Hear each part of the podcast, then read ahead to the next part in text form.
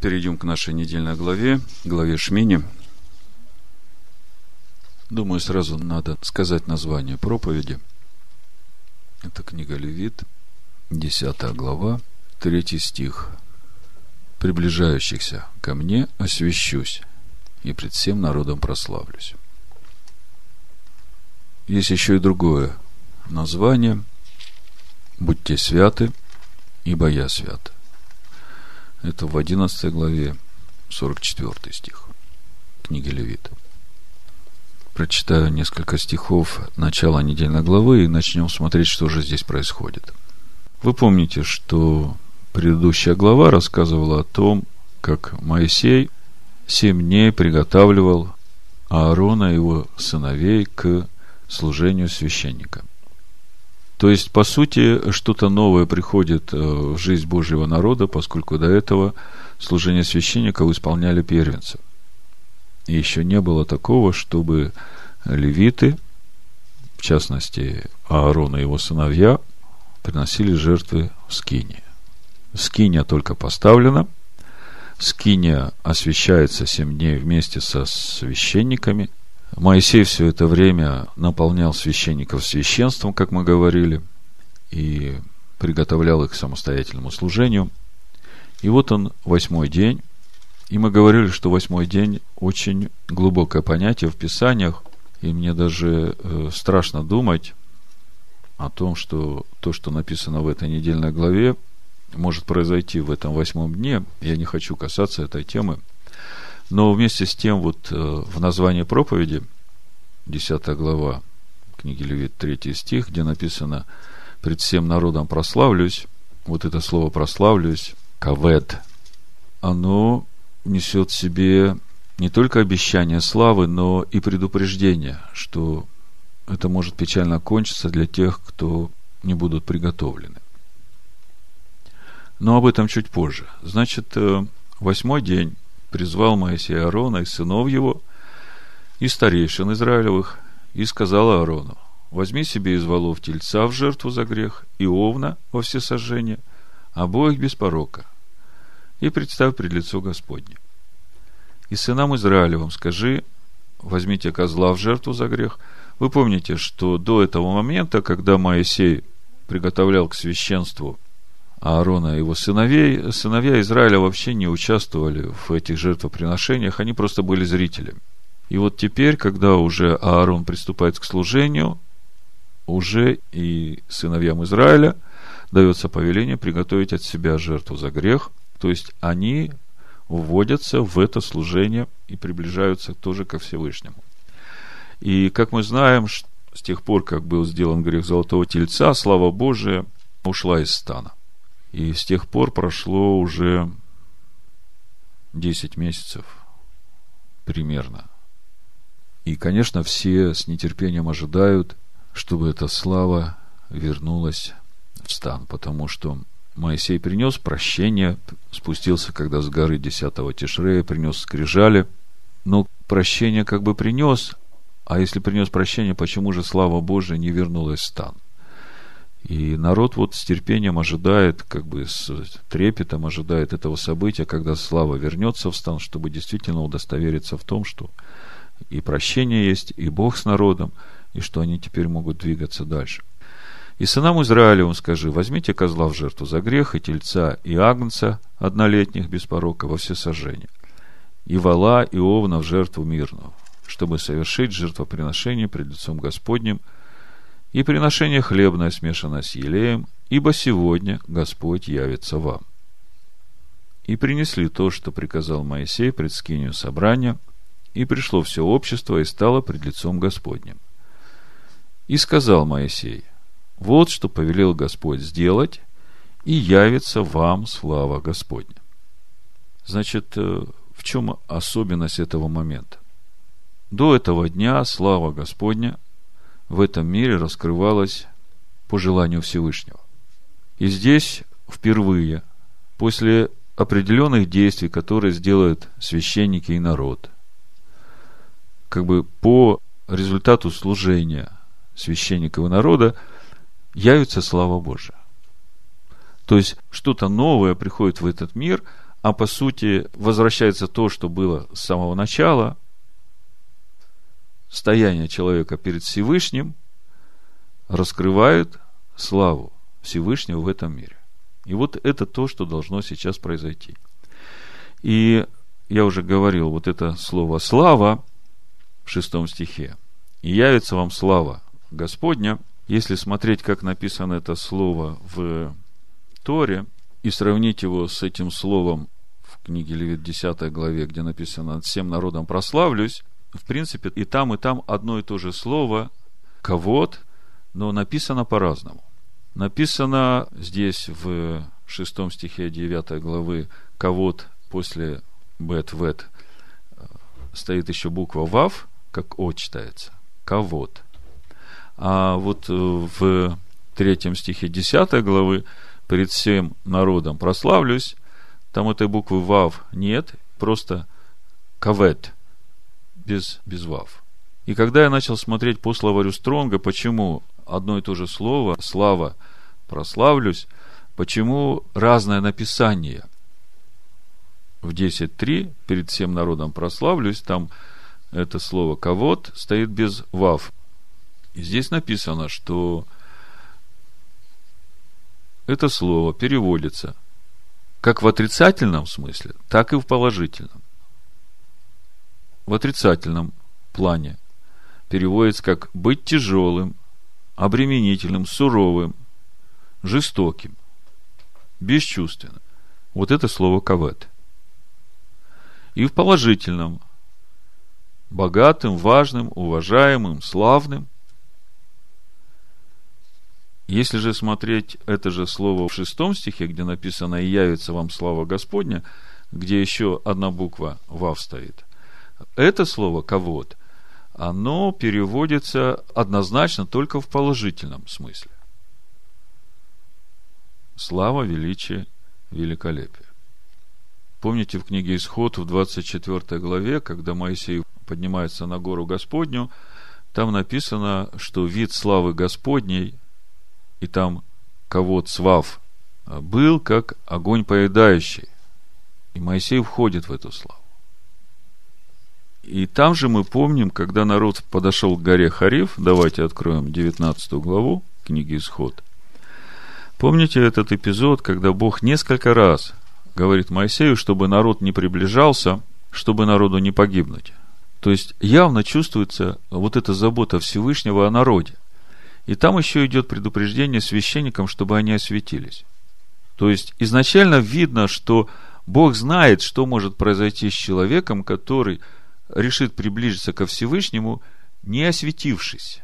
Давайте прочитаем, потом начнем говорить, потому что, по сути, у нас весь разговор сегодня об этом.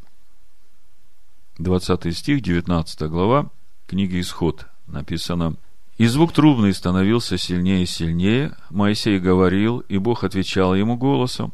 И сошел Господь на гору Синай, на вершину горы, и призвал Господь Моисея на вершину горы, и взошел Моисей. И сказал Господь Моисею, сойди и подтверди народу, чтобы он не порывался к Господу видеть его, и чтобы не пали многие из него. Священники же, приближающиеся к Господу, должны осветить себя, чтобы не поразил их Господь. И сказал Моисей Господу, не может народ зайти на гору Синай, потому что ты предостерег нас, сказав, проведи черту вокруг горы и освети ее. И сказал Господь ему, пойди, сойди, потом взойди ты и с тобой Аарон, а священники и народ, да не порываются восходить к Господу, чтобы не поразил их. То есть весь этот абзац говорит о том, что Бог четко представляет и знает, чем может кончиться приближение неосвященных людей к Нему. И вот нам сегодня нужно попробовать заглянуть вглубь этого слова, 22 стих.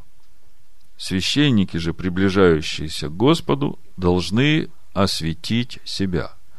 Вот это вот должны осветить себя мы сегодня попробуем разобрать поглубже, что значит для нас эти слова. В предыдущих э, служениях мы сделали несколько для себя э, радостных выводов о том, что, оказывается, мы все священники.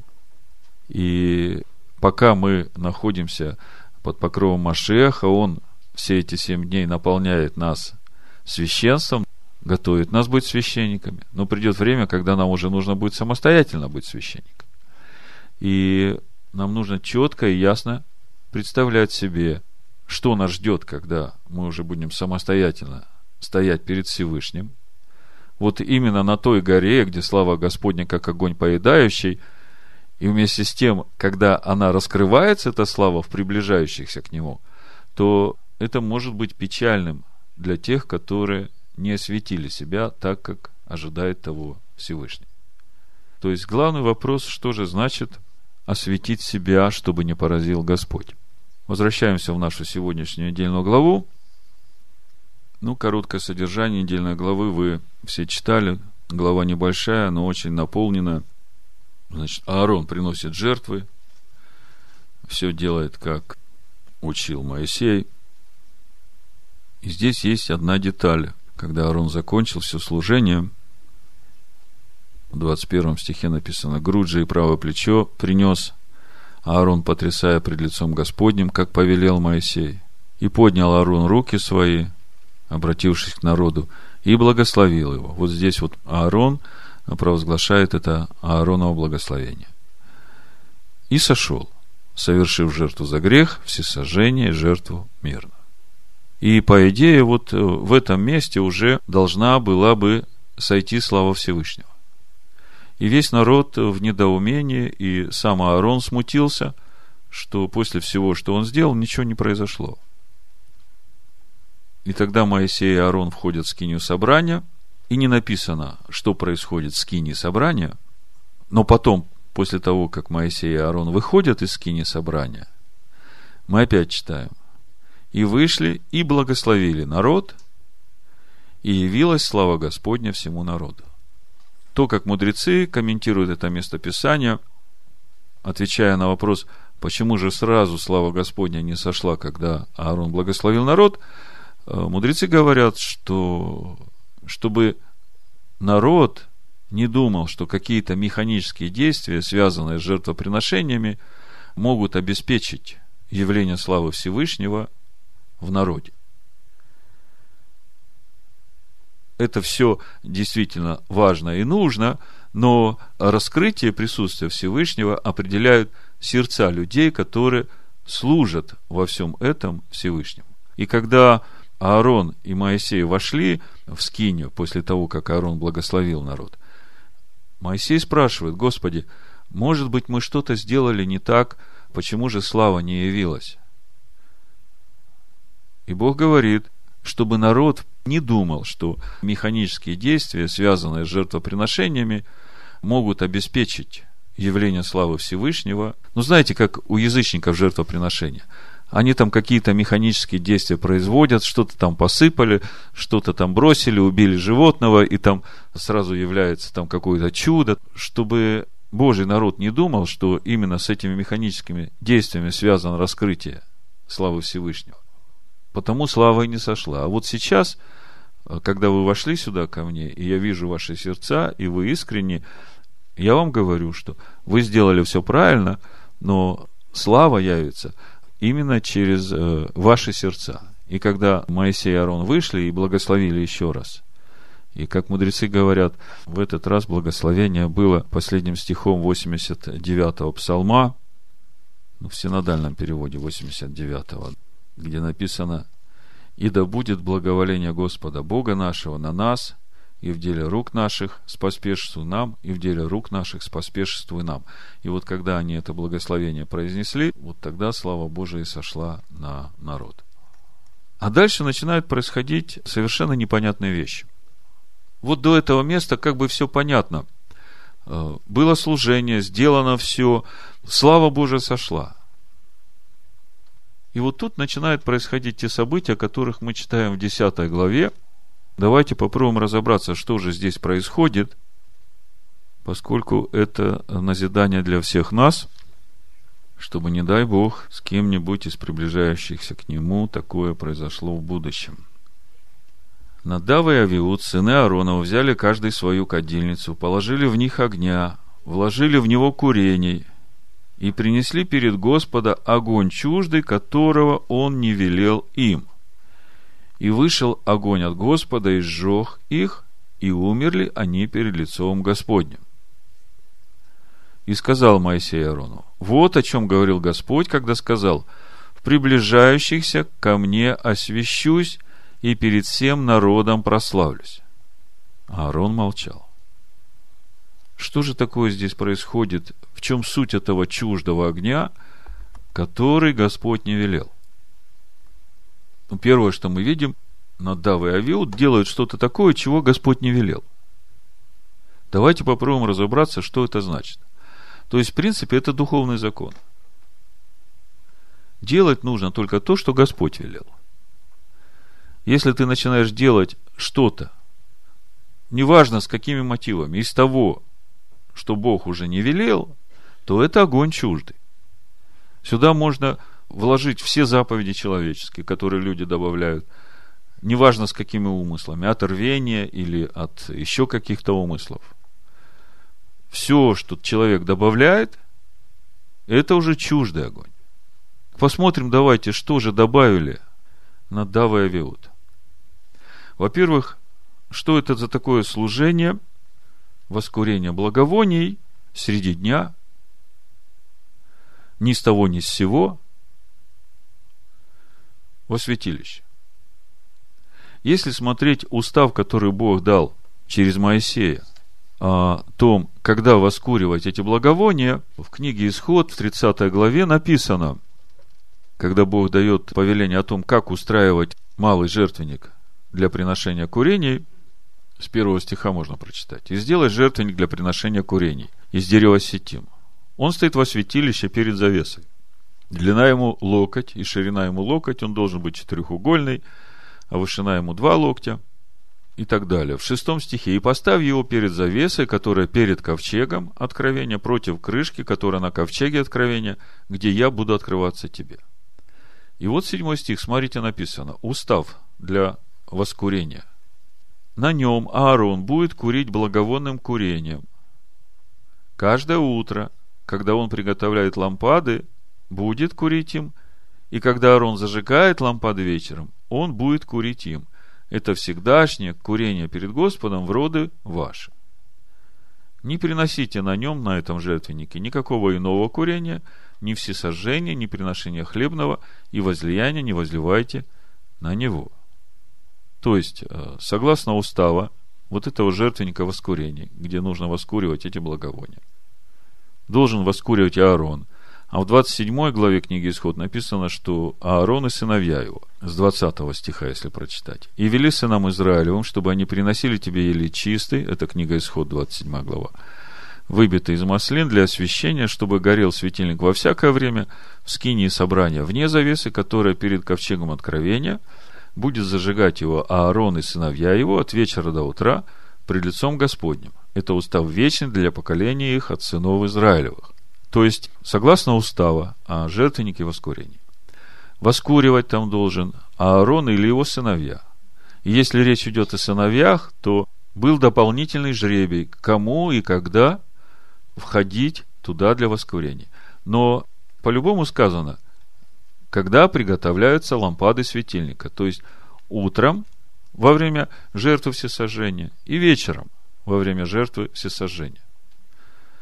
То есть просто так вбежать во святилище с совском воскурений как бы не вписывается ни в один устав о служении в святилище. И мудрецы говорят, что с таким состоянием, когда ты со своим «я» входишь во святилище, это крайне опасно в святилище надо, э, как мудрецы говорят, входить в состояние полного битуля, то есть полного отсутствия самого себя. Тут в таком смирении, как, э, помните, мы смотрели э, этот фильм у Шпизена, как там главный герой говорил, и ты никто, и я никто, а все Бог. Вот именно в таком состоянии нужно быть перед Всевышним.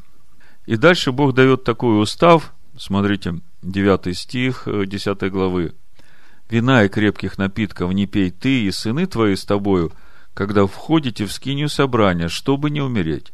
Это вечное постановление в роды ваши, чтобы вы могли отличать священное от несвященного и нечистое от чистого.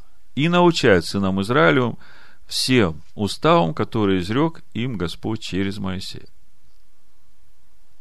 Не знаю, действительно ли выпили вина или крепких напитков Надав и Авиуд, об этом не написано, но как бы из того, что дальше дается такое повеление, мудрецы делают вывод, что возможно так оно и было. Но по сути я понимаю, что речь о этом вине опьяняющем, речь как раз и идет вот об этом чуждом огне, которое идет от человеческих учений, которое тебя делает как пьяным, когда ты уже трезво рассуждать не можешь. Как бы обманутый этими чуждыми учениями, уже смотришь на Слово Божие и не можешь отличить, где чисто, где нечисто, где священно, где не священно, потому что, ну вот, к примеру, если посмотреть 10 заповедей, на заповедь о шаббате там э, несколько стихов отведено. И это для того, чтобы человек конкретно понимал, какой это день, чтобы он никогда не спутал его с воскресением. И эти же заповеди написаны на каменных скрижалях. А человеческие учения сегодня настолько затуманили мозги людей, да, что они как пьяные, они смотрят и не могут отличить э, святое от несвятого, чисто от нечистого. То же самое дальше идет о законы питания. Удивительно, казалось бы, в такой недельной главе, где раскрывается присутствие Божие, тут же Бог дает заповеди о том, что такое кошерное, что такое некошерное, и что такое чистое, и что такое нечистое. Это 11 глава. И казалось бы, какая разница Богу, что я ем? Тем более, сегодня у нас вот этих вот человеческих учений, которые основаны на стихах Нового Завета, вырванных из контекста и неправильно истолкованных, типа «кто ест, не осуждай того, кто не ест», «все, что продается на торгу, ешьте без исследования», «для чистого все чисто». И вот, э, когда смотришь на все эти учения, которые как бы взяты из учения апостолов, но на самом деле они вырваны из контекста, и на основании этих слов сделаны человеческие учения, которые настолько затуманили разум мозгов, что они как пьяные, они читают то, что Бог заповедал, и говорят, что это нам уже не надо. Вот написано, что все чисто. Ешь без всякого исследования. Мы сейчас поговорим об 11 главе, посмотрим, а, насколько это важно для нас и что все это значит. Но прежде чем мы все это сделаем, хочется сразу сказать, что глядя на то, что произошло с э, Надавом и Авиудом, и пытаясь понять, что значит в приближающейся ко мне я освящусь и перед народом прославлюсь, и в том повелении, которое Бог дал еще в исходе 19 главе, как мы читали, скажи священникам, что они должны осветить себя. И вот это вот, они должны осветить себя, что же это значит на самом деле? Они должны осветить себя. Что бы ни поразил их Господь. Глядя на то, что произошло над Давом и Авиудом, мы видим, что Господь их поразил. И поразил, потому что они принесли чуждый огонь, тот, который Господь не повелел. И значит, в итоге – когда они принесли то, что Господь не повелел, то значит, они не осветили себя, потому и были поражены. В 11 главе книги Левит мы читаем в конце, 44 стих. «Ибо я Господь Бог ваш». Это после того, как даны законы о кошерном, некошерном и о чистом и нечистом. Написано, «Ибо я Господь Бог ваш». Освящайтесь и будьте святы. Освящайтесь и будьте святы.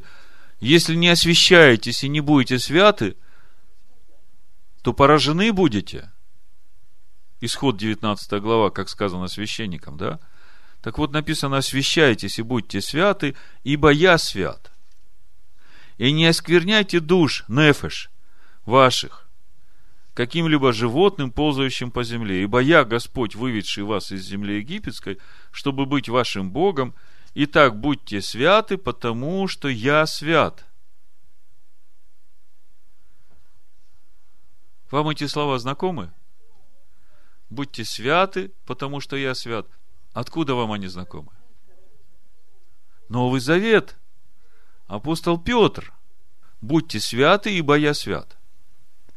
И мы даже по апостолу Павлу знаем, что когда апостол Павел цитирует какое-то место из Торы или пророков, то он имеет в виду не вырванный стих из абзаца, а он имеет в виду весь контекст этого стиха, все, о чем говорится. И вот когда я начинаю думать о том, что Бог предупредил несколько раз народ и священников, что не восходите ко мне, но осветитесь, и если не осветитесь, то будете поражены. И когда я начинаю думать, что же значит осветитесь, вдруг я читаю, не оскверняйте душ ваших ничем, и не делайте того, что Бог не повелел. Я начинаю тогда понимать, с чего складывается это мое освящение. И когда я читаю апостола Петра, будьте святы, ибо я свят, то я понимаю, что апостол Петр как раз все это и имеет в виду, когда говорит это нам, сегодняшним новозаветним верующим, которые действительно призваны быть священниками.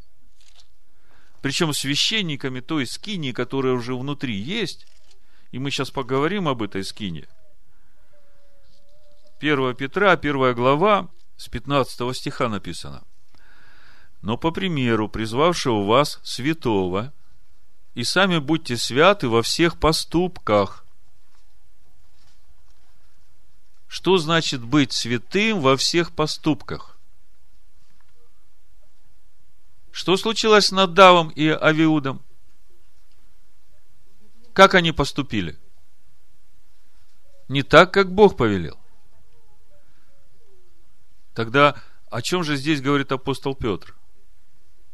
По примеру призвавшего вас святого, и сами будьте святы во всех поступках. То есть, все наши поступки должны быть в согласии с тем, как Бог повелел а не как человеки. Ибо написано, будьте святы, потому что я свят. Это как раз сегодняшняя недельная глава. Это как раз то, что произошло в этой недельной главе, и те уставы, которые Бог дает сейчас священникам и своему народу. Мы же здесь читаем, чтобы священники имели трезвый разум, чтобы могли отличать святое от несвятого, чисто от нечистого, и научать сыновей Израиля отличать чисто от нечистого, святое от несвятого. И если вы называете отцом, это 17 стих 1 Петра, 1 глава, если вы называете отцом того, который нелицеприятно судит каждого по делам, то со страхом проводите время странствования вашего. Что значит нелицеприятно судит каждого по делам? Потому как ты поступаешь. Поступаешь ли ты согласно тому, как Бог сказал, или поступаешь ты по-своему, или по человеческим учениям, неважно, какая мотивация у тебя, но не так, как Бог сказал. И вместе с тем считаешь себя учеником Иешуа Машеха, священником, которого Бог призвал на служение. Но я еще раз говорю, сейчас еще время есть, поскольку продолжаются эти семь дней – наполнение священников священством. Это дано для того, чтобы в восьмой день, когда ты уже сам приступишь к служению священникам, чтобы тебе очень четко отличать, что святое, что не святое, что чисто, что нечисто. Потому со страхом проводите время странствования вашего. Почему со страхом? Потому что если мы сейчас не научимся всем уставам и законам Божьим, чтобы поступать так, как Бог повелел, то потом уже времени учиться не будет. Потому что все дела, которые мы делали, все поступки, которыми мы поступали, все это уже будет идти за нами. У нас порой такое человеческое мышление. Ну, это Бог там когда-то сказал, а может, сейчас уже это и не надо. А тут еще говорят, да Иисус Христос вообще все отменил – мы сейчас поговорим об этих всех, в кавычках, отменах. Но я вижу, что если Господь один раз сказал, тем более трижды предупредил, то это значит, что это очень серьезно. И потом он поставил сейчас и апостолов, и пророков, и учителей, чтобы учить нас этому, чтобы приготовить нас к этому. Есть несколько эпизодов еще в Писаниях, которые свидетельствуют о том, что это серьезно. что если Бог один раз сказал, вот вы хотя бы со своими детьми посмотрите, если вы ребенку говорите несколько раз о чем-то, что важно, то ваше ожидание, что ребенок теперь это примет и будет делать так, как вы говорите. А если он через несколько лет скажет, ай, это когда-то он говорил, сейчас уже все по-другому, он уже передумал, и можно поступать по-другому, то вы будете огорчены, что ваш ребенок не делает то, что вы ему говорите. Логично, да? Вот я просто в подтверждение вам прочитаю одну историю коротко о том, что если Бог один раз сказал, то это на веки и веки. Заметьте, мы говорим, что Ишуа Машех есть Слово Божие. Скажите, это Слово Божие во множественном числе? Там несколько разных слов? Или это одно? Одно. То есть, если Слово Божие одно, то оно неизменно. То, что оно доходит к нам по частям, да, но это только по причине нашего маленького духовного возраста. И мы по мере познания, как бы это слово все больше и больше, больше познаем, и оно открывается нам. Но это не значит, что оно меняется или поменялось, или будет изменено. Написано, что Ишуа Машех вчера, сегодня и вовеки тот же. То есть Слово Божие вчера, сегодня и вовеки, оно то же самое. Так вот, подтверждение, помните, э, в истории Израиля было такое время, когда ковчег Завета Господня был в земле филистимской. И потом, значит, князья филистимские принесли жертву повинности Богу Израиля и отпустили этот ковчег, и этот ковчег пришел опять в землю Израилеву. Вы знаете всю эту историю. Так вот, э, Вторая царств, шестая глава шестого стиха, я вам прочитаю о том, как был поражен Оза, и потом мы посмотрим, почему он был поражен. Значит, Давид решил перевести ковчег, собрал народ, отборных людей, 30 тысяч, поставили ковчег Божий на новую колесницу, это третий стих, и вывезли его из дома Аминадава, что на холме, Сыновья же Аминадава, Оза и Ахия вели новую колесницу. И повезли ее с ковчегом Божьим из дома Аминадава, что на холме. И Ахио шел перед ковчегом, а Давид и все сыны Израилева играли пред Господом на всяких музыкальных орудиях из кипарисового дерева, и на цитрах, и на псалтырях, и на тимпанах, и на систрах, и на кимвалах, то есть, э, со стороны народа, смотрите, собрались все знатные. Со стороны царя полное благоговение и радость. Но когда дошли до гумна Нахонова, Оза простер руку свою ковчегу Божию и взялся за него, ибо валы наклонили его. Но Господь прогневался на Озу и поразил его Бог там же за дерзновение, и умер он там у ковчега Божия. И опечалился Давид, что Господь поразил Озу. Место сие и до ныне называется поражением Озы. И устрашился Давид в тот день Господа и сказал, как войти ко мне, ковчегу Господню? И не захотел Давид вести ковчег Господень к себе, в город Давидов, а обратил его в дом Авидара Гефянина. Что же произошло здесь на самом деле? Почему, казалось бы, такое единство народа, такая радость. Заметьте, второй раз, там мы видим тоже народ собрался, первого Ниссана, такая радость, все ожидают славы Господней, слава Господня сходит, все чудесно, и два сына первосвященника умирают. Представьте, как бы день испорчен, то есть радость э, открытия скини, радость возвращения славы Божией в стан омрачается гибелью двух сыновей первосвященника. И это заставляет о чем-то задуматься. И тут то же самое. Народ с радостью. Давид приготовил там место у себя. Перевозит ковчег, который то в филистимской земле, то у Аминадава стоял. И вдруг такое происходит, и Давид испугался. Он сразу не понял, что произошло.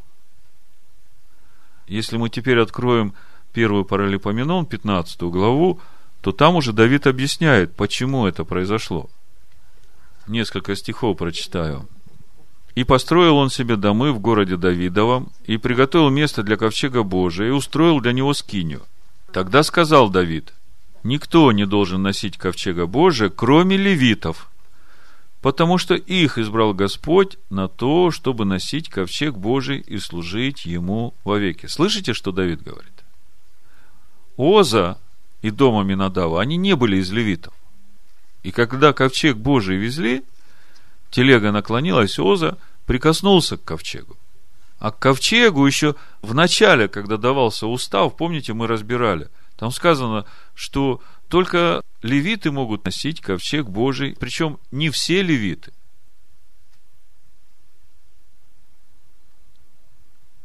В книге чисел в 4 главе мы видим, что предметы скинии доверено носить именно сынам Каафовым. И в 15 стихе, в 4 главе чисел написано, когда при отправлении в путь стана Аарон и сыны его покроют все святилище и все вещи святилища, тогда сыны Каафа подойдут, чтобы нести, но не должны они касаться святилища, чтобы не умереть. Сии части скини собрания должны носить сыны Каафа. И в 17 стихе «И сказал Господь Моисею Аарону, говоря, не погубите колено племен Каафовых из среды левитов. Но вот что сделайте им, чтобы они были живы и не умерли, когда приступают к святому святых. А Аарон и сыны его пусть придут и поставят их каждого в служение его и у ноши его. Но сами они не должны подходить, смотреть святыню, когда покрывают ее, чтобы не умереть. Видите, как все серьезно. И Прошло много лет после всего того, что Бог заповедал вот здесь Моисею и Аарону. И тем не менее, Оза прикасается к ковчегу и погибает. Погибает, потому что Бог сказал, что кроме священников вообще не может никто прикасаться. А носить могут только левиты из колена Каафова. То есть мы видим, что очень надо быть внимательным к тому, что Бог сказал. Если Бог один раз сказал, то Он может повторить еще раз.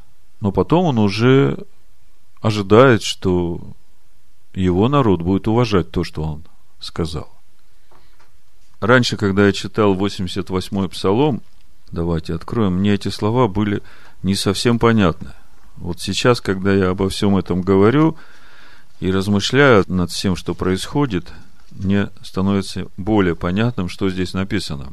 Седьмой и восьмой стих, 88-й псалом в синодальном переводе. Написано, «Ибо кто на небесах сравнится с Господом? Кто между сынами Божьими уподобится Господу? Страшен Бог в великом сонме святых, страшен Он для всех окружающих Его». Раньше я читал и думал, как это так – страшен он для всех окружающих его. Казалось бы, это самые благословенные, которых он уже приблизил, которые там в любви, во свете. Есть еще другой псалом, 67-й, где тоже об этом же сказано. 35-36 стих. Написано, «Воздайте славу Богу, величие Его над Израилем и могущество Его на облаках. Страшен ты, Боже, во святилище Твоем. Страшен ты, Боже, во святилище Твоем. О чем эти стихи? Самое время перейти к закону о кошерных и некошерных животных. Казалось бы, какое отношение имеют законы о кошерных и некошерных животных к святилищу Всевышнего. Самое прямое, потому что святилище Всевышнего находится в нашей душе. И когда мы говорим о признаках кошерных животных, то есть о животных, которые считаются чистыми, то в данном случае здесь речь идет о животных, которые бегема. А бегема – это та животная душа человека, которой находится это святилище Всевышнего. То есть мы сейчас говорим о душе человека, который сотворен из земли. Помните, сотворил Бог человека из праха земного. Это слово сотворил, мы маленький экскурс сделаем в э, духовную природу человеческой души. Там слово сотворил вайцер с двумя йод. И вот это два йод, оно как раз и говорит о том, что э, вот эта душа, которую Бог сотворил в человеке из земли, именно в эту душу Бог вдувает это дыхание жизни, эту нешама. И именно эта нешама делает эту душу нефеш живой. И когда мудрецы обсуждают содержание этой 11 главы, они все едины в своем выводе, что в данном месте речь идет о спасении именно вот этой божественной души, которая живет в этой душе человека, сотворенного из праха земного.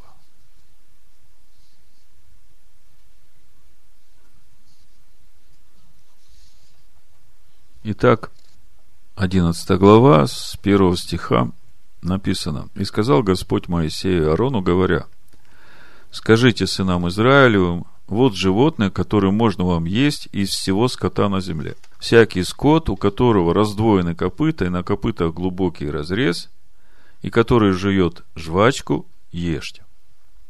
Когда смотришь на этот стих, то первое, на что сразу обращаешь внимание, в оригинале текста не написано «всякий скот», а сразу начинается коль мафресет, то есть всякий с раздвоенными копытами, имеющими глубокий разрез.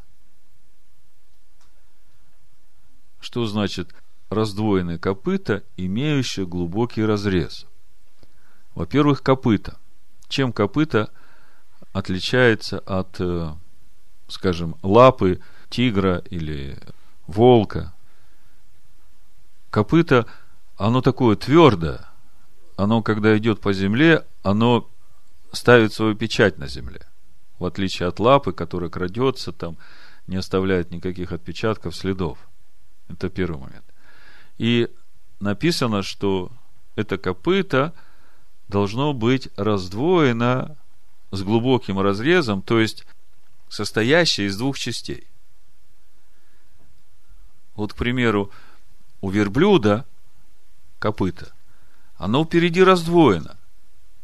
Но сзади оно не раздвоено, как, как будто единая пятка, да, с двумя такими пальцами раздвоенными получается. И он считается некошерным. То есть признаки кошерности. Первое копыта, то есть то, что твердое, должно отпечаток оставлять на земле. Второе, это копыто должно быть раздвоено полностью. И третье, у нас написано, который жует жвачку. На самом деле, вот здесь слово «жует» стоит слово «ола». А «ола» – это «возноситься». Вот когда жертву приятное благоухание возносишь Богу, да, она «ола», она поднимается ко Всевышнему. И э, такое как бы священное слово, да, используется в таком, казалось бы, ну, прозаичном месте, э, которое можно было перевести как отрыгивание. То есть, что делает это кошерное животное?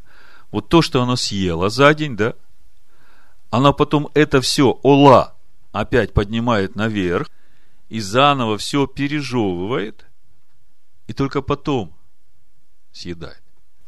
И когда начинаешь думать о всякой, я вам уже говорил, здесь не написано в э, Левите всякий скот, написано сразу коль мафресет, всякий с раздвоенными копытами. Здесь весь портрет души человека, которая чистая. Ну, первое, раздвоенное копыто, что это значит? Давайте откроем книгу Исход, 26 главу. С 18 стиха написано. Так сделай брусья для скини, 20 брусьев для полуденной стороны к югу, и под двадцать брусьев сделай сорок серебряных подножий.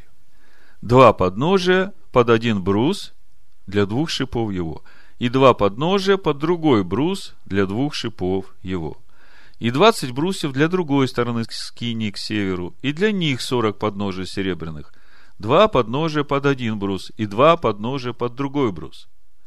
Для задней же стороны скини к западу сделай шесть брусьев, и два бруса сделай для углов скини на заднюю сторону. Они должны быть соединены внизу и соединены вверху к одному кольцу. Так должно быть с ними обоими. Для обоих углов пусть они будут. И так будет восемь брусьев, и для них серебряных подножий шестнадцать. Два подножия под один брус и два подножия под другой брус. Скажите, о чем мы сейчас читали? Мы сейчас читали о основных несущих элементах скинии, то есть о каркасе скинии. Скинии, которая потом будет накрыта тканями, кожами, внутри которой будут поставлены священные предметы, и внутри которой будет раскрываться присутствие Всевышнего. Так вот, мы видим, что каркас этой скинии, все основания стоят на двух серебряных подставках. Вы теперь понимаете, что значит э, эти раздвоенные копыта у чистого животного? Чуть-чуть понимаю, но не совсем. О чем ты хочешь сказать, брат Александр? Ну, я вижу, что у всех оснований два подножия, они как одно целое, но они разделены. И то же самое я вижу у чистых животных, что они тоже стоят на земле, на этих своих копытах, которые полностью разделены. Так что же есть эти два разделенных подножия, которые держат одну опору? Ефесянам 2.20. Буду читать с 19 стиха. Написано. Итак, вы уже не чужие и не пришельцы, но сограждане святым и свои Богу, быв утверждены на основании апостолов и пророков. На основании апостолов и пророков. На основании апостолов и пророков. Скажите, можно ли назвать чистым вот это животное, вот эту душу, будем уже переходить в новозаветные термины, которая стоит либо на основании пророков только,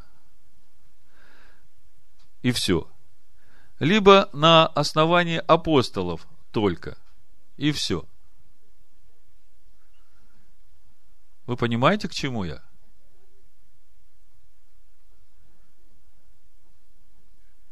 Если в основании того мировоззрения, на котором утверждается наша душа, нет вот этих двух составляющих апостолов, это э, учение Иешуа, которое он дал через апостолов, и пророков, это учение Машеха, которое он дал через пророков, начиная от Моисея.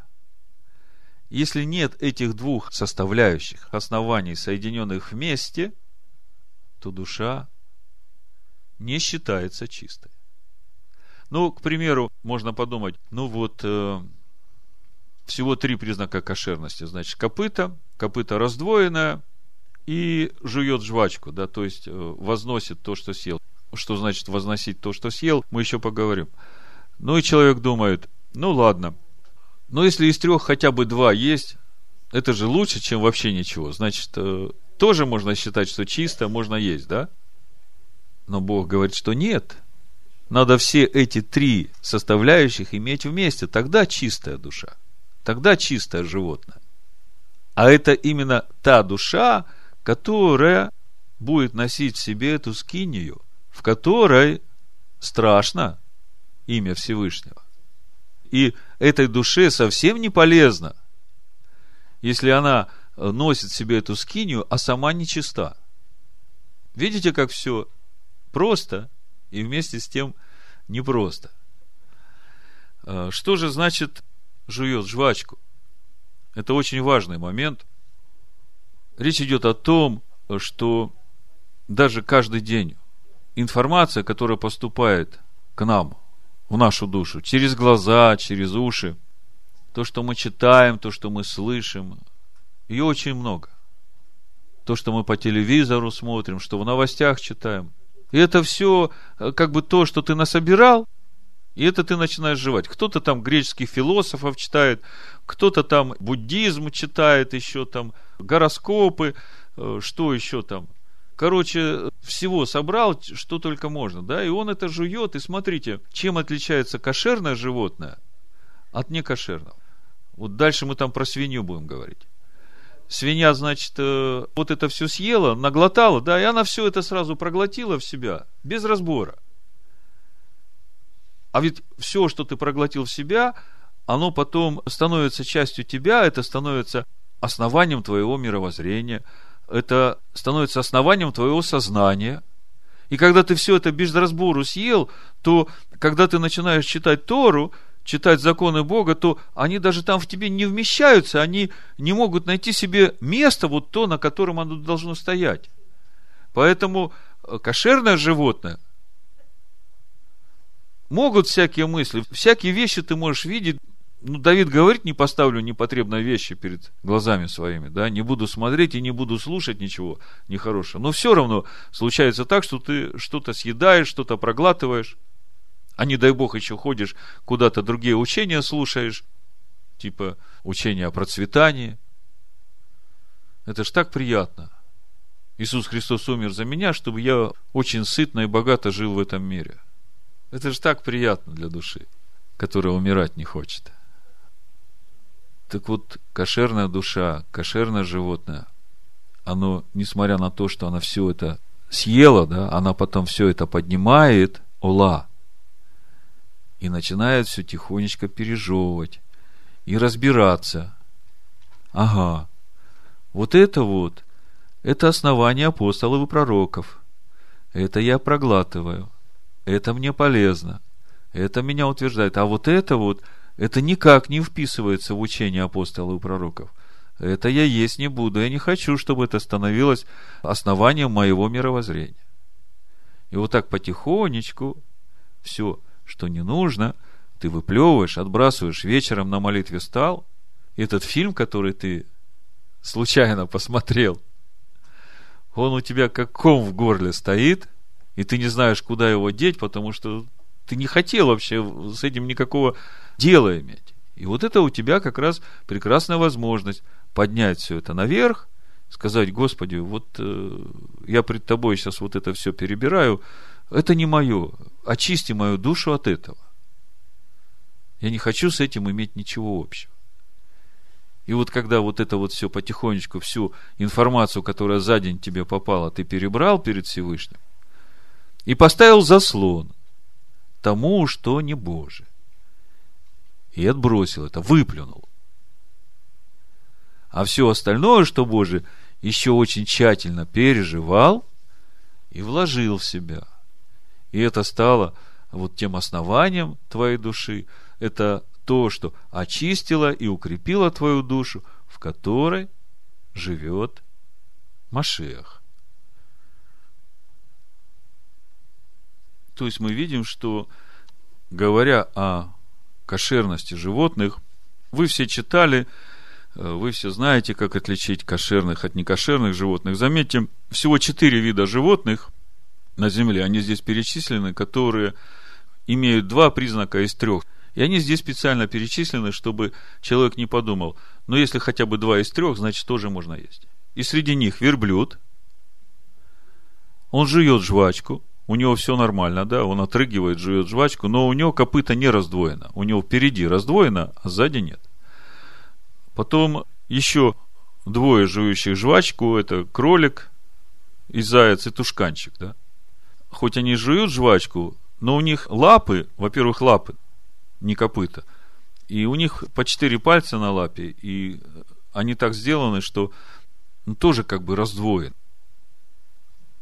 Значит, э, верблюд, тушканчик, заяц, в кавычках, кролик, знак равенства. И еще один очень колоритный образ – это свинья. Очень любит показывать свои кошерные копыта. Действительно, копыта действительно раздвоены с полным разрезом. но внутри полный беспорядок. Пищу не отрыгивает, не пережевывает, ест все, что угодно, и как бы с виду выглядит очень э, святой, очень праведной, очень правильной. Это что касается животных. Что касается живущих в воде, все очень просто. Если есть чешуя, значит плавники тоже есть. Можешь не ошибиться. Единственная скумбрия, она пока в воде, у нее есть чешуя. Когда ее вытаскивают из воды, она просто сбрасывает с себя эту чешую, поэтому скумбрию тоже можно кушать. А все, которые без чешуи, это все нечистые. Это что касается кошерных животных. Заметьте, здесь э, закон дал не только о кошерных и некошерных, то есть то, что можно есть и что не есть, а еще о чистых и нечистых. И если смотреть в синодальном переводе, то тут очень трудно понять, допустим, вот 26 стих написано, «Всякий скот, у которого копыта раздвоены, но нет глубокого разреза, и который не жует жвачки, нечист для вас. Всякий, кто прикоснется к нему, будет нечист». То есть, э, читая этот стих, можно подумать, что если на осле проехал, если на верблюде проехал, если к лошади прикоснулся, если к кошке, собаке прикоснулся, то все, ты нечист. Понимаете, вот читая наши переводы, я сравнивал латышский перевод, синодальный перевод, везде такая трактовка, такая пунктуация. Но если посмотреть Тору, то там написано все то же, только пунктуация другая. Вот здесь в 23 стихе написано, всякое другое присмыкающееся крылатое, у которого четыре ноги, скверно для вас. Вот здесь вот стоит точка, из 24 стиха начинается уже новая мысль. Вот я открываю Тору Санчина и читаю. Когда читаешь э, из Торы Санчина, то сразу становится понятно, что зачем идет и э, что к чему э, относится. Вот смотрите, читаю 23 стих и потом уже 24. 23 заканчивается предыдущая тема вот этих э, летающих насекомых, у которых есть крылья, но по 4 ноги и больше, да? Эти все нечистые. Дальше написано, всякое же другое летающее насекомое, у которого 4 ноги, мерзость оно для вас. Это 23 стих. А 24 начинается уже следующая мысль. Написано так – Этими вы оскверняетесь, двоеточие. Всякий, прикоснувшийся к трупу их, нечист будет до вечера. И дальше идет перечисление, вот до самого конца. Идет перечисление и рассказ о том, что если ты прикасаешься к трупам этих животных, то именно тогда ты становишься нечистым. То есть, если ты прикоснулся к живому ослу, то ты остаешься чистым. Но если ты прикоснулся к мертвому ослу, то ты становишься нечистым. В этом мысль. Заметьте, если ты прикасаешься к мертвому чистому животному, вы же готовите себе еду там, из говядины или курицы, да, то вы остаетесь чистыми. Разницу чувствуете? Поэтому здесь и указано, что помимо того, что можно есть, а что можно не есть, Здесь еще указано законы ритуальной чистоты, потому что если ты прикоснулся к мертвому, нечистому животному, то ты становишься нечистым, ты уже э, ритуально нечист, ты не можешь участвовать в хлебопреломлении. Ты не можешь есть святое до вечера, пока не очистишься. Да с этим все ясно, да? Ну, может быть, коротко я основные мысли вам расскажу. Мы уже об этом говорили – я хочу перейти в Новый Завет к этим учениям человеческим, которые действительно сегодня сознание и разум людей затуманили настолько, что они, читая Слово Божие, не могут увидеть в нем, что же Бог называет чистым, что нечистым, что святым, что не святым. Пока еще есть время благоволения. Когда это время закончится, если человек так и не разберется в этом, потом для него э, будут большие проблемы – но сегодня у тех, которые стоят только на Новом Завете, мы уже говорили, в этом основании их храма есть только апостолы и нет пророков, им трудно, конечно, увидеть эту Божью истину. Я уже много раз об этом учил, и я знаю, что вы это знаете. Просто я коротко напомню для тех, которые будут слушать эту проповедь, может быть, в первый раз.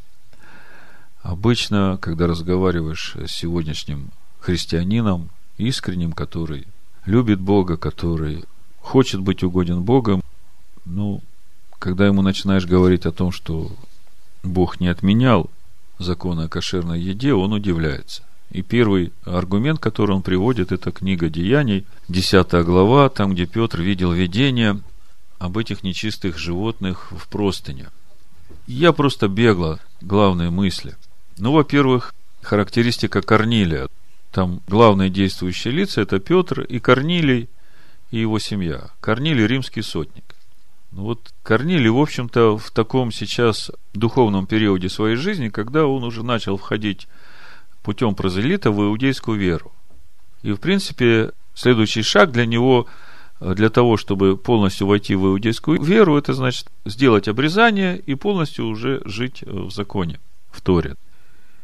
И вот именно в этот период Корнилий молится. Мы читаем о нем с первого стиха в 10 главе несколько стихов, характеристика Корнилия, как бы по обзор по 10 главе. Вот первый и второй стих. В Кесаре был некоторый муж именем Корнилий, сотник из полка, называемого Италийским, благочестивый, боящийся Бога, со всем домом своим, творивший много милостыни народу и всегда молившийся Богу. Благочестивый, боящийся Бога со всем домом своим. 21 стих, опять же. Петр, сойдя к людям, присланным к нему от Корнилия, сказал, «Я тот, которого вы ищете. За каким делом пришли вы?» Они же сказали, «Корнилий, сотник, муж добродетельный и боящийся Бога, одобряемый всем народом иудейским, получил от святого ангела повеление призвать тебя в дом свой послушать речей твоих». Смотрите, опять характеристика Корнилия. Муж добродетельный, боящийся Бога, одобряемый всем народом иудейским. Не христианским, иудейским. И по сути, можно сказать, что это же первый из язычников, который станет членом общества израильского по вере в Иешуа Машеха. Без всякого обрезания. То есть, это как бы образец для всех уверовавших из язычников, которые тоже хотят войти в общество израильское. Одобряемый всем народом иудейским. Еще здесь же чуть ниже Петр говорит, когда уже пришел к Корнилю, 34 стих. Петр отверз уста свои и сказал, «Истинно познаю, что Бог нелицеприятен, но во всяком народе, боящийся Его и поступающий по правде, приятен Ему». Это тоже относится к Корнилию. Это уже характеристика Петра. То есть э, с Корнилием все понятно. Теперь давайте о Петре немножко и о том, что он увидел. Значит, с 9 стиха. На другой день, когда они шли и приближались к городу, Петр около шестого часа, то есть те, которых Корнилий послал, приближались к городу, а Петр около шестого часа взошел наверх дома помолиться – и почувствовал он голод и хотел есть. Около шестого часа это во сколько? Это по-нашему примерно в 12 часов. То есть дело шло к обеду. Почувствовал он голод, хотел есть. Между тем, как приготовляли, он пришел в выступление и видит отверстие неба, исходящий к нему некоторый сосуд, как бы большое полотно, привязано за четыре угла и опускаемое на землю. В нем находились всякие четвероногие земные звери, присмыкающиеся и птицы небесные. И был глаз к нему, стань, Петр, закали и ешь. Но Петр сказал, нет, Господи, я никогда не ел ничего скверного и нечистого. Заметьте, это уже после того, как Иешуа, примерно уже лет 10, может даже больше, воскрес, поднялся одесную Отца – то есть, казалось бы, если бы Иешуа сказал, что теперь все чисто и все можно есть, то у Петра вообще бы этих вопросов не возникало, да? У него не было бы такого недоумения.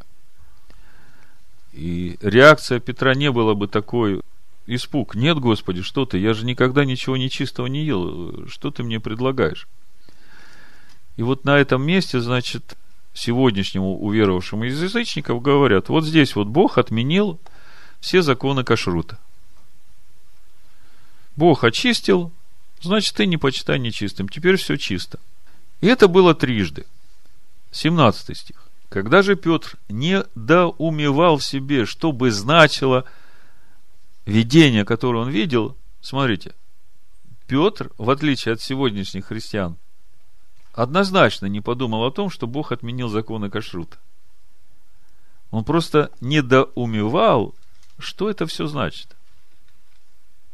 Он понимал, что это что-то значит, но вместе с тем это он никак не связывал с отменой законов кашрута. Вы согласны со мной? То есть, когда он размышлял, недоумевал, в этот момент появляются мужи, посланные Корнилием. Это 17 стих. Распросив о доме Симона, остановились у ворот и крикнув спросили, здесь ли Симон, называемый Петром. 19 стих. Между тем, как Петр размышлял о видении, то есть Петр все еще в недоумении, в размышлении, Дух говорит ему, вот три человека ищут тебя, Встань, сойди иди с ними, немало не сомневаясь, ибо я послал их. А почему Петру надо сомневаться? Потому что пришли-то не иудеи. Пришли посланные Корнилием, язычники. Из чего вдруг иудею Петру идти к какому-то язычнику Корнилию? Да? А Петр, как бы размышляя над этим видением, которое Бог ему показал, начинает э, что-то понимать, но еще не до конца. Но когда он шел и пришел к Корнилию, 25 стих, когда Петр входил, Корнилий встретил его и поклонился, пав к ногам его. Петр же поднял его, говоря, встань, я тоже человек. И, беседуя с ним, вошел в дом и нашел много собравшихся. И сказал им, вы знаете, что Иудею возбранено сообщаться или сближаться с иноплеменником. Но мне Бог открыл, чтобы я не почитал ни одного человека скверным и нечистым. Вот тот вывод, который Петр получил, размышляя над тем видением, которое Бог ему показал. То есть, Петр изначально не воспринимал это как отмену законов кашрута. Он размышлял, что это значит. И когда пришли посланники от Корнилия, язычника, и Бог сказал, что я их послал. И Бог говорит, то, что я очистил, ты не почитай нечистым. Петр понял, что вот эти нечистые животные, это те язычники, которые были раньше нечистыми, но теперь через жертву своего сына Бог их очистил, и Иудею не возбранено сообщаться с такими верующими, которые, как Корнилий, благочестивы, боящиеся Бога, почитаемые в народе иудейском. То есть вот этот 28 стих, где Петр говорит, вы знаете, что иудею возбранено сообщаться или сближаться с иноплеменником, но мне Бог открыл. Когда открыл? Вот именно через это видение, которое ему показал – и сказал, что я очистил, то не почитай нечистым. И Петр здесь повторяет, но мне Бог открыл, чтобы я не почитал ни одного человека скверным или нечистым. А помните, что Бог говорил, когда показывал это видение? 13 стих. И сказал, встань, Петр, закали и ешь. Но Петр сказал, нет, Господи, я никогда не ел ничего скверного или нечистого. Тогда в другой раз был глаз к нему, что Бог очистил, то ты не почитай нечистым. 15 стих, видите? И здесь же, в 28 Петр повторяет эти же самые слова. Иудею возбранено сообщаться с язычниками. Но Бог мне сказал, что Бог очистил, то не почитай нечистым. То есть Бог открыл Петру, что отныне иудею можно сообщаться с теми, которые боящиеся Бога, живут по законам Бога и веруют в Ишуа Амашех. Ну, кстати, Петр как-то очень быстро потерял это откровение, потому что в послании Галатам мы видим эту ситуацию, когда уже апостол Павел делает упрек Петру, что тот стал таиться до прихода из Иудеи, значит, братьев. Он ел с язычниками в Антиохии, да. То есть, э, когда Петр пришел в Антиохию, он там вместе с язычниками кушал, все нормально было. А язычники из язычников, уверовавшие. И у него проблемы не было с этим. А когда пришли от Иакова, иудеи, он вдруг все забыл, что ему Бог сказал, когда посылал к Корнилию. И начал таиться, и есть отдельно. И тогда апостол Павел ему встал и сказал, ну что ты, ты своим поведением как бы делаешь виноватыми уверовавших из язычников, что они не обрезаны. Тебе же самому Бог сказал, что Бог очистил, то не почитай нечисто. То есть речь идет о том, что иудею уже не возбранено сообщаться с уверовавшим из язычников, который живет в законе Бога. Но речь не идет об отмене законов кашрута, если говорить конкретно об этом месте. Есть еще другое место, очень распространенное, это Римлянам 14 глава, где речь идет о немощных в вере. Заметьте, речь идет о немощных в вере. Я прочитаю несколько стихов. Немощного в вере принимайте без спора во мнениях. Ибо иной уверен, что можно есть все, а немощный ест овощи. Я уже говорил, что иудейская вера никогда не проповедовала вегетарианство. И весь этот стих, весь этот контекст, подчеркиваю, идет о немощном вере. Нам нужно просто понять, кто такой немощный в вере. И для этого потом мы посмотрим в послании Коринфянам, что Павел говорит о немощных вере. Но сейчас прочитаю, поскольку здесь не только о еде, но и о днях. И многие делают вывод, что Бог и субботы отменил, и праздники свои отменил, и все, что хочешь есть, разрешил. То есть вот, э, вот эти местописания, если брать их без контекста и без Торы и пророков, то они могут так опьянить человека, что действительно не сможешь отличить, что чистое, что нечистое, что святое, что не святое. Значит, немощного вере принимай без спора во мнениях, ибо иной уверен, что можно есть все, а немощный ест овощ. Кто ест, не унижай того, кто не ест, и кто не ест, не осуждай того, кто не ест, потому что Бог принял его. Кто ты, осуждающий чужого раба? Перед своим Господом стоит он или падает. И будет восставлен, ибо силен Бог восставить его. Иной отличает день от дня, а другой судит о всяком дне равно. Всякий поступай по удостоверению своего ума – кто различает дни, для Господа различает, и кто не различает дней, для Господа не различает. Кто ест, для Господа ест, ибо благодарит Бога, и кто не ест, для Господа не ест, и благодарит Бога. Ну, уже этого как бы одного достаточно, чтобы провозгласить полную свободу от всего. Ну, чтобы коротко, чтобы не затягивать, 1 Коринфянам 8 глава, она вся посвящена идоложертвенному. И именно здесь мы видим вот этих немощных в вере, о которых апостол Павел говорит в Римлянах в 14 главе, немощного в вере принимай без споров о мнениях. Заметьте, позиции по 14 главе. Немощный в вере, кто ест, не осуждай того, кто не ест, кто различает дни, не осуждай того, кто не различает дни, да? И наоборот.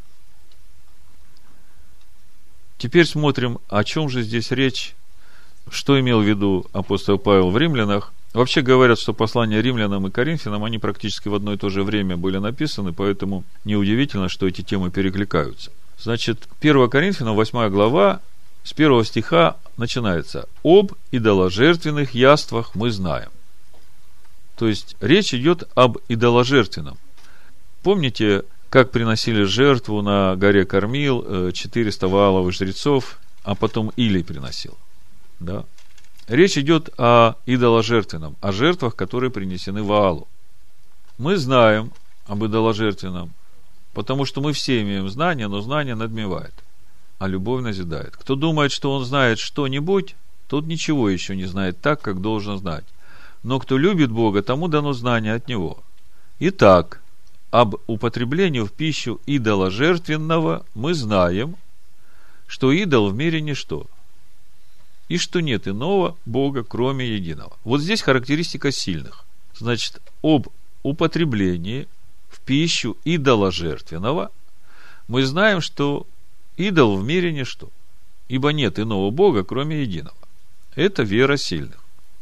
Ибо хотя есть так называемые боги и на небе, и на земле, так как есть много богов и господ много, но у нас один Бог Отец, из которого все, и мы для Него, и один Господин, Ишуа, Амашех, которым все, и мы им. Но не у всех такое знание. Некоторые и до ныне с совестью признающие идолов едят идоложертвенное, как жертвы идольские. И совесть их, будучи немощна, оскверняется. Пища не приближает нас к Богу, ибо едим ли мы ничего не приобретаем, не едим ли ничего не теряем. Берегитесь, однако же, чтобы эта свобода ваша не послужила соблазном для немощных. Слышите? Значит, восьмая глава начинается о употреблении идоложертвенного. И апостол Павел говорит, что для сильных в вере нет проблемы есть идоложертвенно, потому что для них идол вообще ничто в мире. Это его вера. Но есть немощные в вере, которые так не считают, которые все еще в совести своей считают, что то, что принесено идолом, оно есть идоложертвенно, и оно оскверняет человека. Понимаете? И Павел говорит, совесть их, будучи немощно, оскверняется, и твоя свобода служит соблазном для немощных. Для немощных в вере. Ибо если кто-нибудь увидит, что ты, имея знания, сидишь за столом в капище, то совесть его, как немощного, не расположит ли его, если доложертвенно? И от знания твоего погибнет немощный брат, за которого умер Машех, и согрешая таким образом против братьев и уязвляя немощную совесть их, вы согрешаете против Машеха. О чем здесь речь идет? Речь не идет о кошерном и некошерном. Речь идет о том, что идоложертвенное, сильное в вере, может есть, и ему это не повреждает. Но если немощный в вере начнет это есть, совесть его оскверняется – и он становится виноватым перед Богом и падает. И из-за твоей веры, значит, падает твой брат, и ты не по любви поступаешь. Поэтому Павел говорит, потому, если пища соблазняет брата моего, не буду есть мясо вовек, чтобы не соблазнить брата моего. О чем здесь речь идет? Павел не говорит о том, что он отныне вегетарианцем станет. Павел говорит о том, что теперь, если рядом со мной немощный брат – то я идоложертвенного есть не буду, чтобы не дать ему преткновения. Вот он какой немощный в вере. Эта же тема продолжается здесь, в 1 Коринфянам, в 10 главе, с 19 стиха. Потом мы вернемся к римлянам в 14 главе и все вместе соберем, и тогда все эти места Писания, они получат общий вывод. 19 стих 1 Коринфянам 10 глава. Что же я говорю? то ли, что идол есть что-нибудь, или идоложертвенное значит что-нибудь? Нет. Но что язычники приносят жертву, приносят бесам, а не Богу. Но я не хочу, чтобы вы были в общении с бесами. Не можете пить чашу Господню чашу бесовскую. Не можете быть участниками в трапезе Господней и в трапезе бесовской. Неужели мы решимся раздражать Господа? Разве мы сильнее Его? Все мне позволительно, но не все полезно. Все мне позволительно, но не все назидает. Никто не ищет своего, но каждый пользы другого. И вот 25 стих, который вы все э, прекрасно знаете, который опьянил многих и лишил способности отличать чистое от нечистого, кошерное от некошерного. Все, что продается на торгу, ешьте без всякого исследования для спокойствия совести. Вот взяв этот 25 стих 1 Коринфянам 10 главы, можно сказать, вот, все, что продается на торгу, ешьте без всякого исследования, для спокойствия совести, ибо Господня земля, и что наполняет ее. То есть, все можно есть подряд. Все, что продается на торгу, можно есть. Хочешь свининку, хочешь кальмар, хочешь э, омар, хочешь э, акулу, хочешь чего хочешь. Кушай все на здоровье. Потому что Господня земля и все, что наполняет. Но смотрите, что написано дальше. Если кто из неверных позовет вас, и вы захотите пойти, то все предлагаемое вам ешьте без всякого исследования для спокойствия совести.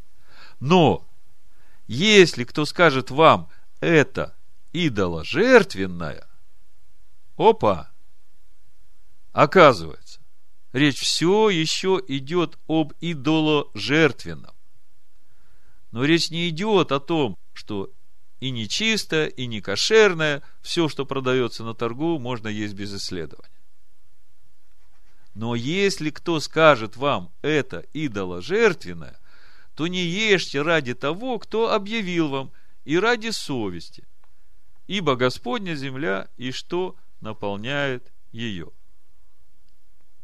И теперь, если мы вернемся обратно в Римлянах 14 главу, вот с этим багажом уже всего написано в Коринфянах, в 8 и 10 главе, мы возвращаемся к немощным в вере и начинаем собирать все вместе. Что же значит, э, как мы читаем, ибо иной уверен, что можно есть все, а немощный ест овощи.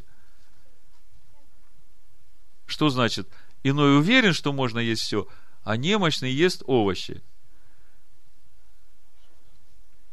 А дальше мы читаем, иной отличает день от дня, пятый стих, а другой судит о всяком дне равно.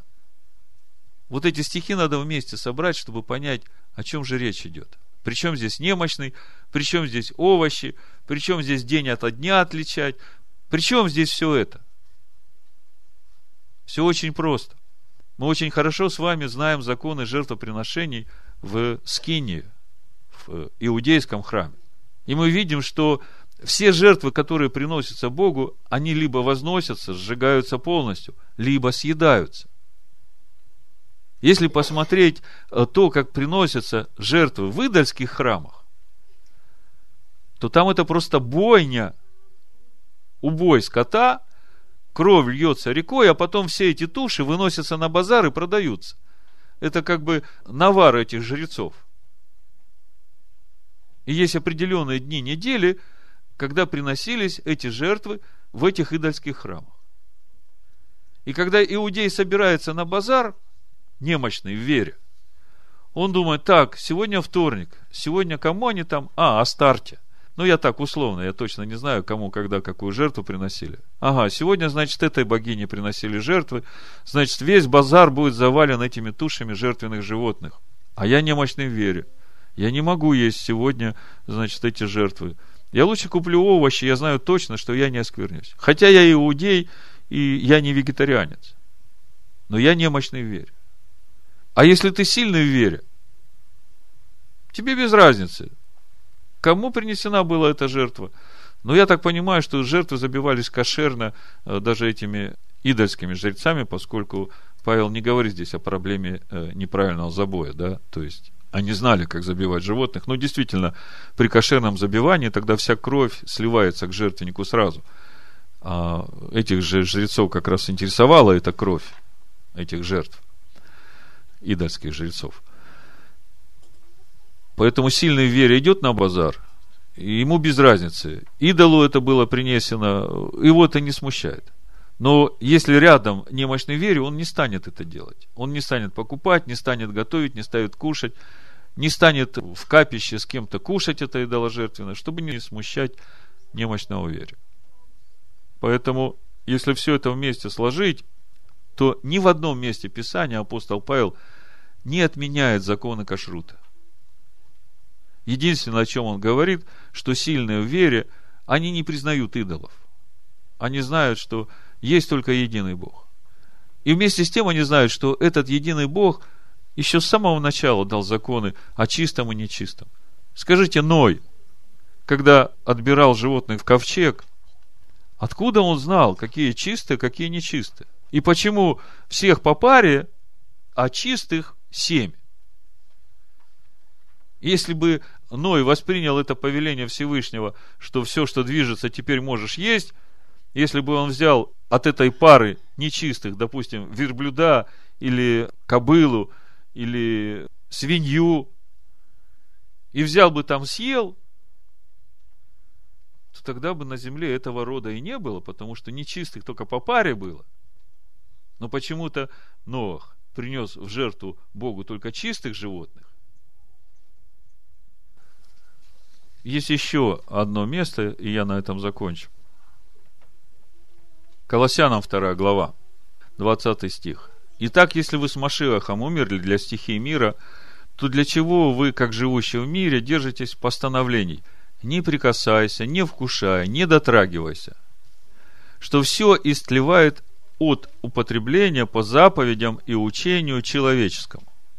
Вот сейчас как раз у нас недельные главы начнутся, и сейчас уже начались, о том, к чему нельзя прикасаться, что нельзя кушать. И мы разбираем заповеди Бога. Мы не разбираем заповеди человеческие. А здесь написано по заповедям и учениям человеческим.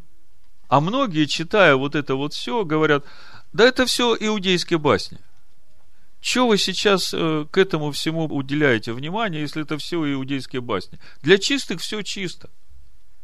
Так вот, говоря о заповедях человеческих и иудейских баснях и постановлениях людей, я хотел немножко уточнить, о чем речь идет. Вот давайте Марка 7 главу откроем, с первого стиха прочитаем. У Матвея 15 главе тоже об этом, но у Марка как бы больше об этих заповедях человеческих более конкретно сказано. И на этом я закончу. Марка 7 глава, с первого стиха, написано, «И собрались к нему фарисеи, и некоторые из книжников, пришедшие из Иерусалима, и увидевши некоторых из учеников его, евших хлеб нечистыми, то есть неумытыми руками. То есть ученики пришли с торга или с базара, или откуда, или с улицы, сели кушать хлеб преломлять, а руки не помыли.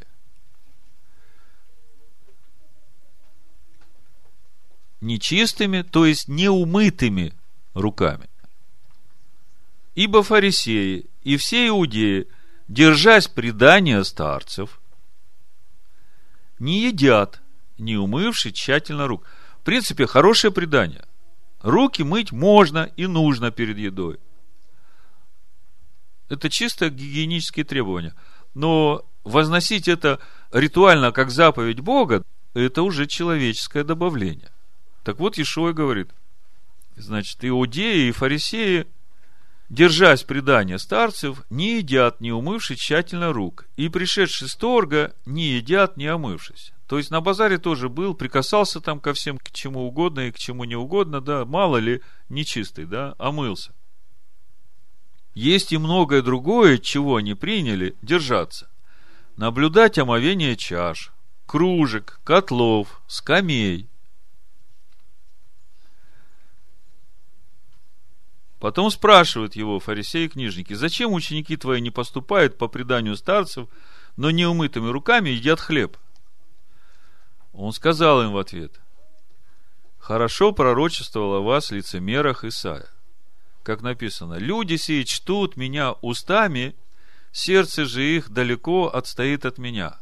Но тщетно чтут меня, уча учением, заповедям человеческим – вы знаете, эти стихи относятся сегодня не только к фарисеям и книжникам. Сегодня относятся эти стихи к этим учителям Нового Завета, которые напридумывали столько своих заповедей, начиная от того, что переначали все праздники Господни, переначали все уставы праздников, отменили заповеди Божии, отменили субботу, отменили единого Бога, о котором Иешуа сказал, что первая из всех заповедей, здесь же в Марка 12 главе, слушай, Израиль, Господь Бог твой, Бог един есть. Отменили и этого Бога. И это все заповеди человеческие. И стараются, и усилия прикладывают. И столько рвения вкладывают в это. А Ишуа говорит, ребята, эй, я здесь, я Слово Божие, я вчера и вовеки тот же, я не меняюсь. Вы все тщетно чтите меня, хотя говорите, что любите меня, а по слову моему не поступаете. Вы все опьянели от человеческих учений. Образумьтесь, люди, ибо вы, оставивши заповедь Божию, держитесь предания человеческого. Дальше продолжать не буду.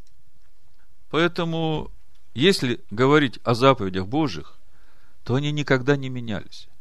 И Бог предупредил священников, которые собираются приближаться ко мне, я призываю осветиться и очиститься, чтобы им не умереть.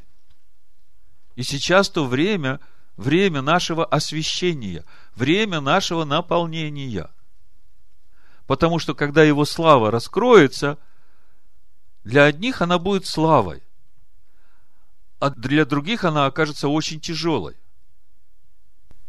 Можно сказать, жестокой, как я вам читал в начале, вот эти два написания и два значения, два понимания одного и того же слова. Ковод и кавет. Будьте святы, ибо я свят. И в приближающихся ко мне я освящусь, и пред всем народом прославлюсь. В имени Машеха Иешуа. Амен. Иешуа. Амен. Иешуа. Амен. Иешуа. Амен. Иешуа. Амен.